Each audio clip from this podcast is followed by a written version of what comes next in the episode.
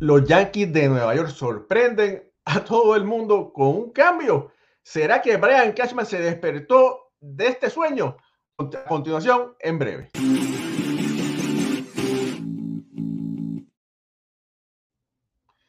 Saludos familia, mi nombre es Raúl Ramos, me acompaña nuestro amigo, mi gran amigo Ricardo Guibón para hablar sobre el cambio sorpresa, un sorpresivo cambio que los Yankees de Nueva York y los Minnesota Twins acaban, bueno, realizaron hace apenas menos de una hora, donde envían a Gary Sánchez y a Gio Urchela a, Minnesota, increíblemente, por eh, Josh Donaldson y Calefa, un shortstop, una tercera y un shortstop. Ricardo, ¿qué te parece este cambio?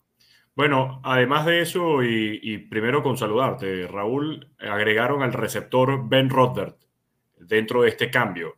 Eh, ben debutó apenas el año pasado, es un receptor muy joven, de apenas 24 años de edad. Donaldson, que bien sabemos, eh, tercera base con muchísima experiencia, con premio al más valioso, 37 años de edad y Isaiah Kainer Falefa, quien fue, bueno, y lo recuerda mucho los fanáticos de los Yankees, porque fue quien le quitó o quien le ganó el guante de oro en la tercera base a G. Urshela hace un par de años, en la temporada del 2020. En lo personal, Raúl, y lo veríamos conversando antes de entrar al aire, no me gusta el cambio. No me gusta el cambio por salir de G. Urshela y porque, por otro lado, eh, los Yankees están asumiendo la totalidad del contrato de George Donaldson, que son 50 millones de dólares. 50 millones por un jugador que tiene 36 años, que ha tenido problemas con las lesiones recientemente, que el año pasado fue que logró tener más o menos una temporada más o menos completa.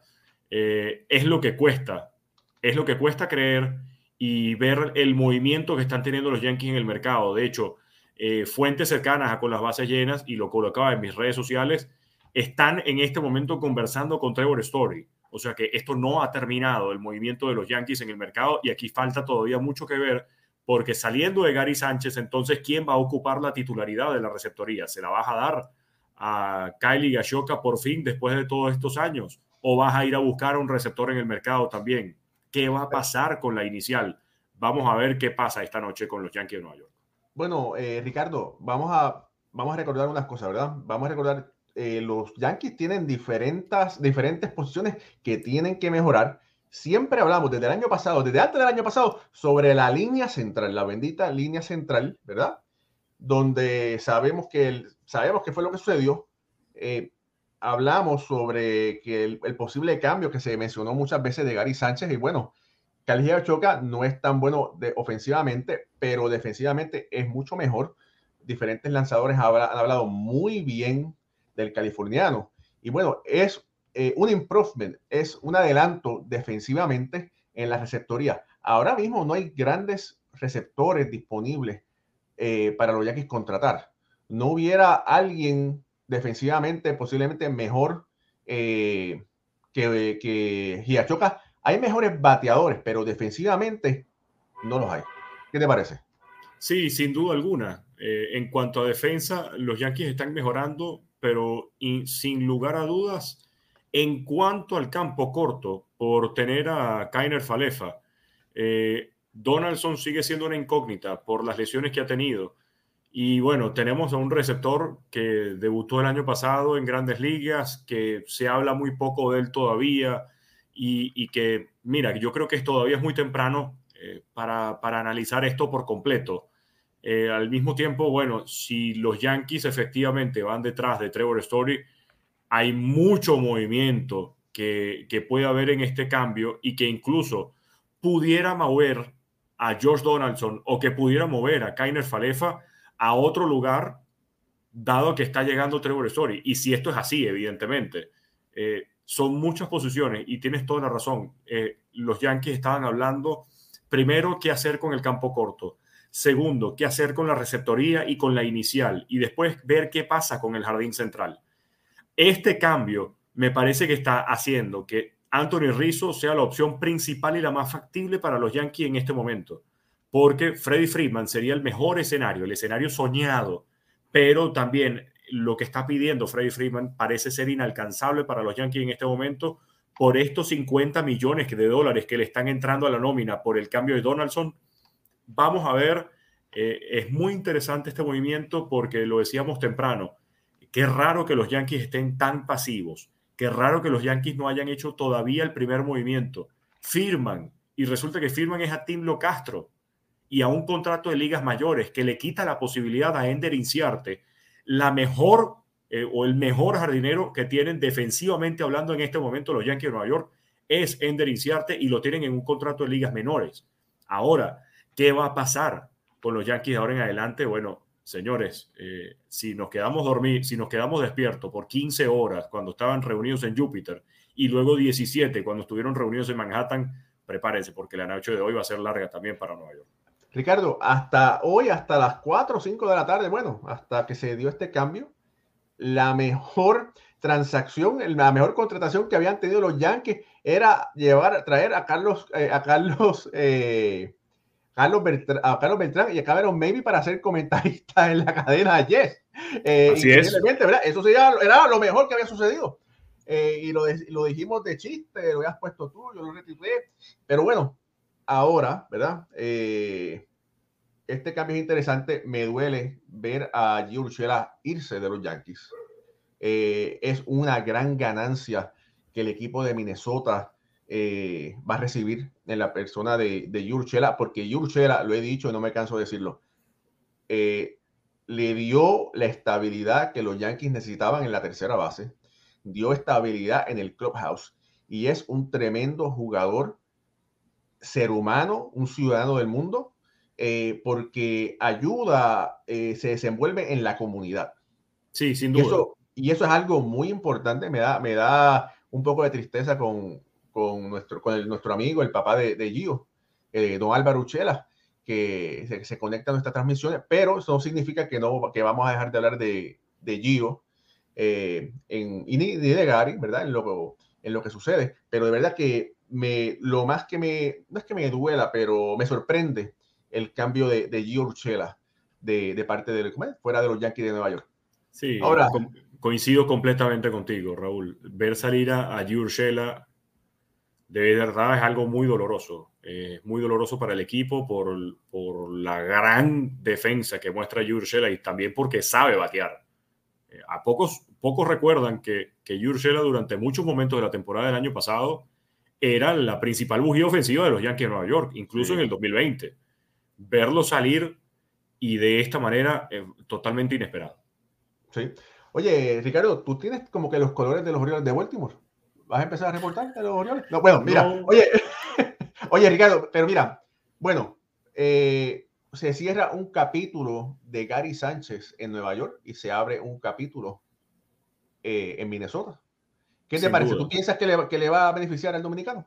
Yo creo que sí, y de hecho lo hemos comentado muchas veces, Raúl, en, este podcast y en, transmisiones.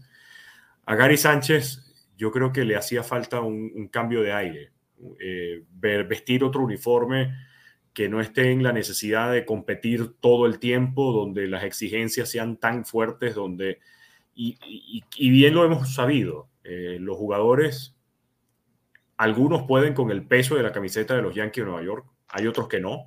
Yo no, no estoy diciendo que Gary Sánchez no aguantó ese peso, yo creo que lo hizo lo mejor que pudo, pero sin duda alguna, eh, jugar más relajado en, en otro parque puede hacerle un gran bien a Gary Sánchez, que ha demostrado, uno, que puede mejorar, porque se ha mostrado muy humilde en cuanto a las críticas, en cuanto al constante eh, escrutinio que ha tenido de parte de la prensa y de parte de los fanáticos de los Yankees de Nueva York. Y por otro lado, bueno, es, alguien que sabe batear y, eso es indiscutible. Eh, es un tipo que pega cuadrangulares, que tiene que mejorar la cantidad de ponches, sí, pero creo que esto lo puede hacer eh, perfectamente en otro equipo y así jugar con, con, menos presión. Mira, aquí hay familia, hay tantos comentarios, saludos a todos, pero hay un comentario que quiero me gustaría hablar. Mira, eh, por ahí Francisco José Guillermo Fernández Molina escribe, escribe, pregunta, ¿cómo que Carlos Correa solo va a firmar por un año? Bueno, mira, Carlos, lo que está sucediendo es que como yo dije anteriormente, yo, anuncié que los Orioles de Baltimore estaban interesados en firmar a Carlos Correa y fue uno de esos equipos que le hizo una oferta de contrato antes del paro laboral. Eh, entre el paro laboral y eso, Correa cambió de agente, Scott Boras es su agente. Si Carlos Correa acepta una de esas ofertas, Scott Boras tuviese que compartir esa, ese contrato con la antigua agencia. Y sabemos, sabemos que Scott Boras no es alguien que le gusta mucho compartir el dinero y no le gusta dejar un solo, un solo peso encima de la mesa. Se está hablando que por eso Scott Boras está ofreciendo a Carlos Correa por un año, quizás por un contrato elevado, estoy pensando en, algunos 40, 45 millones de dólares posiblemente, para entonces darle la oportunidad a que firme un contrato a largo plazo con otro equipo y él cogérselo todo. ¿Tú ves eso, Ricardo? Eh, ahora, me parece que sería un gran riesgo para Correa.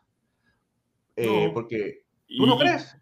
Sí, y, o sea, iba a decir que no justo antes que dijiste riesgo, pero luego en verdad sí coincido contigo. Y, y continúa, por favor, y después te doy, te doy la opinión.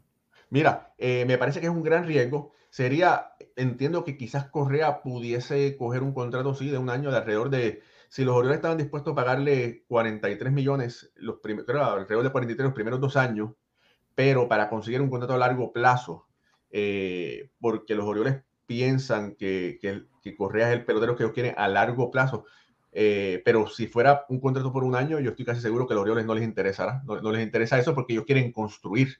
Y un contrato de un año tiene que ser por un equipo, mira, quizás los Mets, quizá ya los Yankees no creo que están interesados porque estaban hablando con, con Trevor Story eh, y están hablando con otra gente, ¿verdad? Que no podemos decir, pero eso, la creatividad. Correa pudiera firmar, volver a firmar con los Astros, quizás por un año, por 45 millones, ¿verdad? Por, y entonces después de ahí con una opción o algo así, no sé, ¿qué te parece? Sí, de hecho, eh, te iba a decir que a mí lo que me parecía era que está siendo lo más inteligente. ¿Y por qué está siendo lo más inteligente? Carlos Correa viene de lesiones en su parte baja de la espalda. Y esto para un campo corto tan alto como es Carlos Correa, puede ser una complicación a largo, a largo plazo.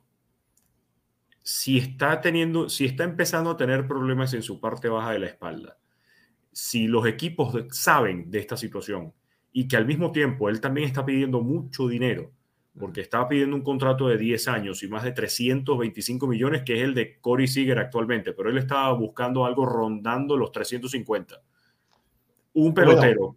Bueno, está buscando. Espera, Ricardo, discúlpame. Está buscando por encima de los 360 porque quiere irse por encima de Francisco Lindor. Bueno, por supuesto. Eh, eh, ver, a, ver esta mezcla de, de, factores de un shortstop con problemas en la parte baja de la espalda y al mismo tiempo pidiendo un contrato de 350 millones de dólares o más por 10 años, eso no va muy de la mano y, y creo que no es algo que a los equipos les guste mucho. Entonces, por eso, firmar un contrato de un año donde él pueda demostrar que está sano y al mismo tiempo que puede seguir produciendo lo mismo que ha hecho antes, pudiera darle una mayor ventaja de cara a negociar para 2023. Bueno, eh, mira, no me sorprende nada Scott Boras. Es un agente muy mañoso, muy inteligente, ¿verdad?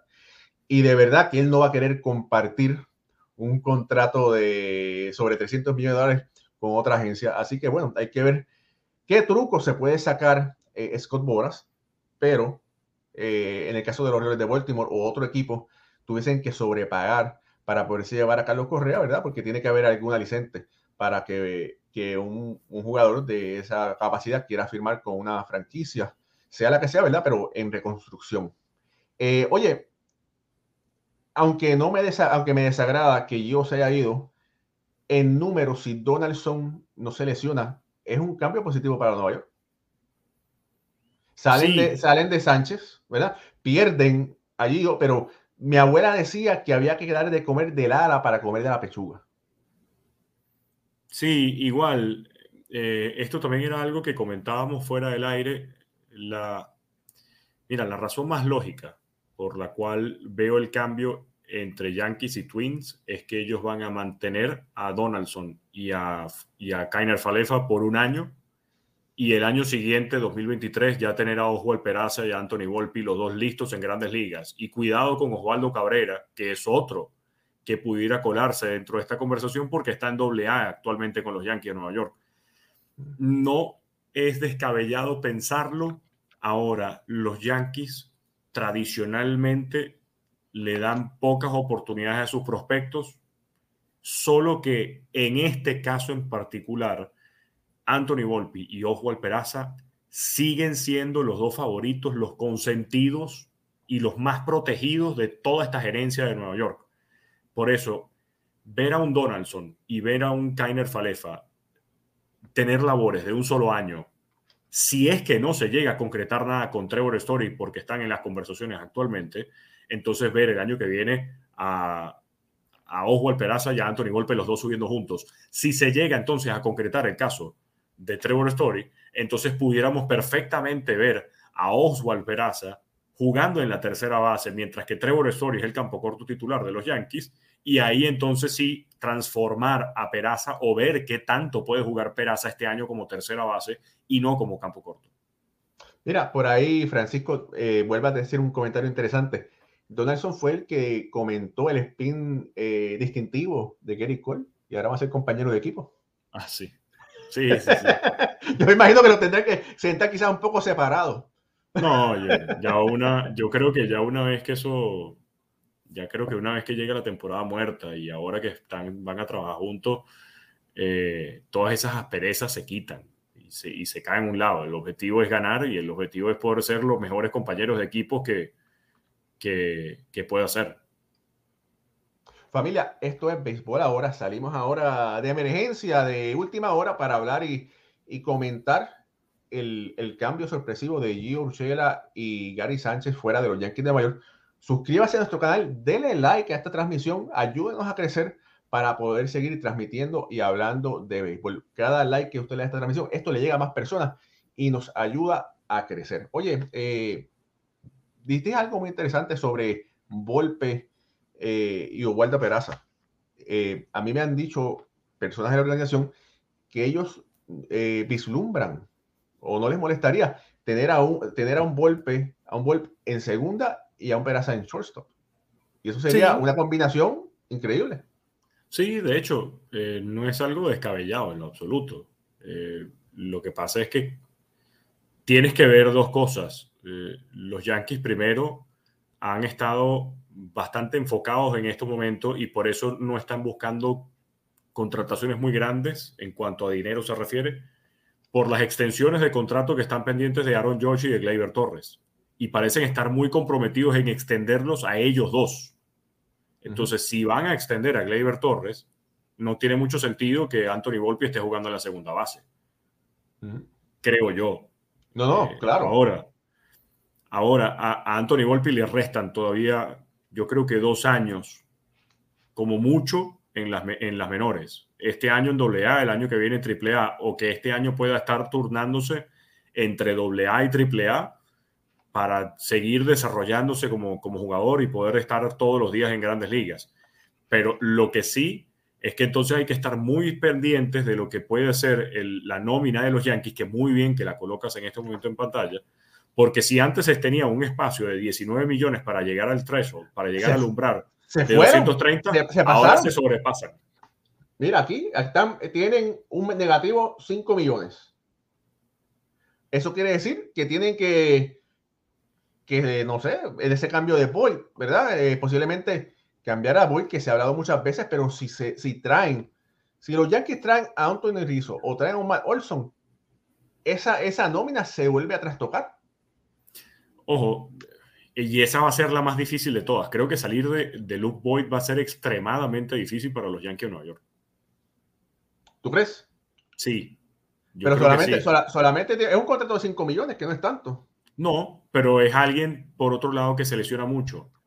Entonces, por más que sean 5 millones, alguien que tenga constantes lesiones va a ser difícil de poder conseguirle un, equipo nuevo.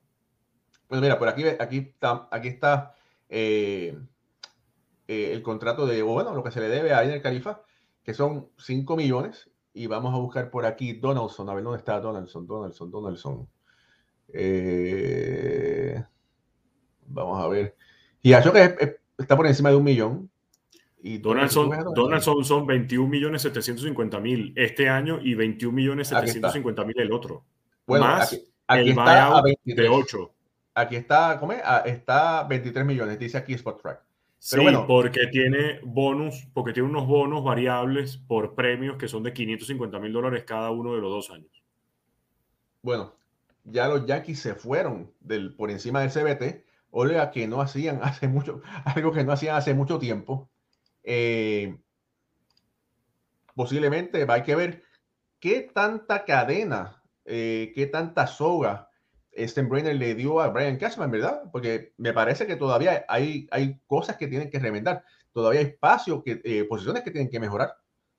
Sin duda, sin duda. Y por eso yo, cuando decimos que los Yankees no han terminado todavía, eh, mucho puede darse esta noche para los Yankees, para la fanaticada, para el roster, para el equipo completo, de ver qué termina pasando esta noche, porque así como está Giurgela y Gary Sánchez fuera, por George Donaldson, por Isaiah Canner Faleza y por Ben Redford, no, no veo que este sea el final de los Yankees de Nueva York. Todavía falta la primera base, todavía falta eh, qué va a pasar con el jardín central, si van a tener un jardinero o no, si van a traer un nuevo lanzador o no, y mucho menos, de verdad, definir la receptoría. Kylie Gashoka va a ser el catcher de todos los días junto con el nuevo receptor Ben, o, habrá alguien más que, simplemente venga. Hay que, hay que analizarlo con pinza, porque de verdad que es un sacudón lo que acaba de hacer Nueva York, que todavía es difícil de creer, y más por, repito, salir de Giurchela no lo vi nunca venir. Mira, eh, por ahí eh, Jenkins eh, que está preguntando qué pasa, pero la nómina no baja con los juegos suspendidos, no, hermano. Va a ser una temporada completa de 162 juegos. Si no, hay juegos eso no, si no hay juegos suspendidos. Eso fue, pero ese fue el cuento de, del señor eh, Banfred al principio, ¿verdad? Pero bueno, ya se sabe que no, que no es así. Ricardo, lo mejor de todo es que mañana hay béisbol ahora a la hora de siempre, ocho y media de la noche, hora del este. Pero bueno, ya el, reloj se, se, acostumbró y ahora ocho y media para mí es ocho y media para ti y ocho y media para Puerto Rico. Bueno, para mí siempre han sido ocho horas las ocho y media de la noche. Tú estás viviendo en un metaverso. Ah, bueno, está bien. Pero bueno, familia, mañana ocho y media pm, béisbol ahora. Vamos a hablar sobre esto, los Yankees, eh, los cambios que han ocurrido, las transacciones esto y mucho más. Me acompañó Ricardo Guigón, mi nombre es Raúl Ramos y nos vemos mañana, si Dios quiere, con mucho más béisbol del bueno. Recuerden familia, que el béisbol y la iglesia son muy parecidos. Muchos van a ella, pero muy pocos lo entienden. Se les quiere.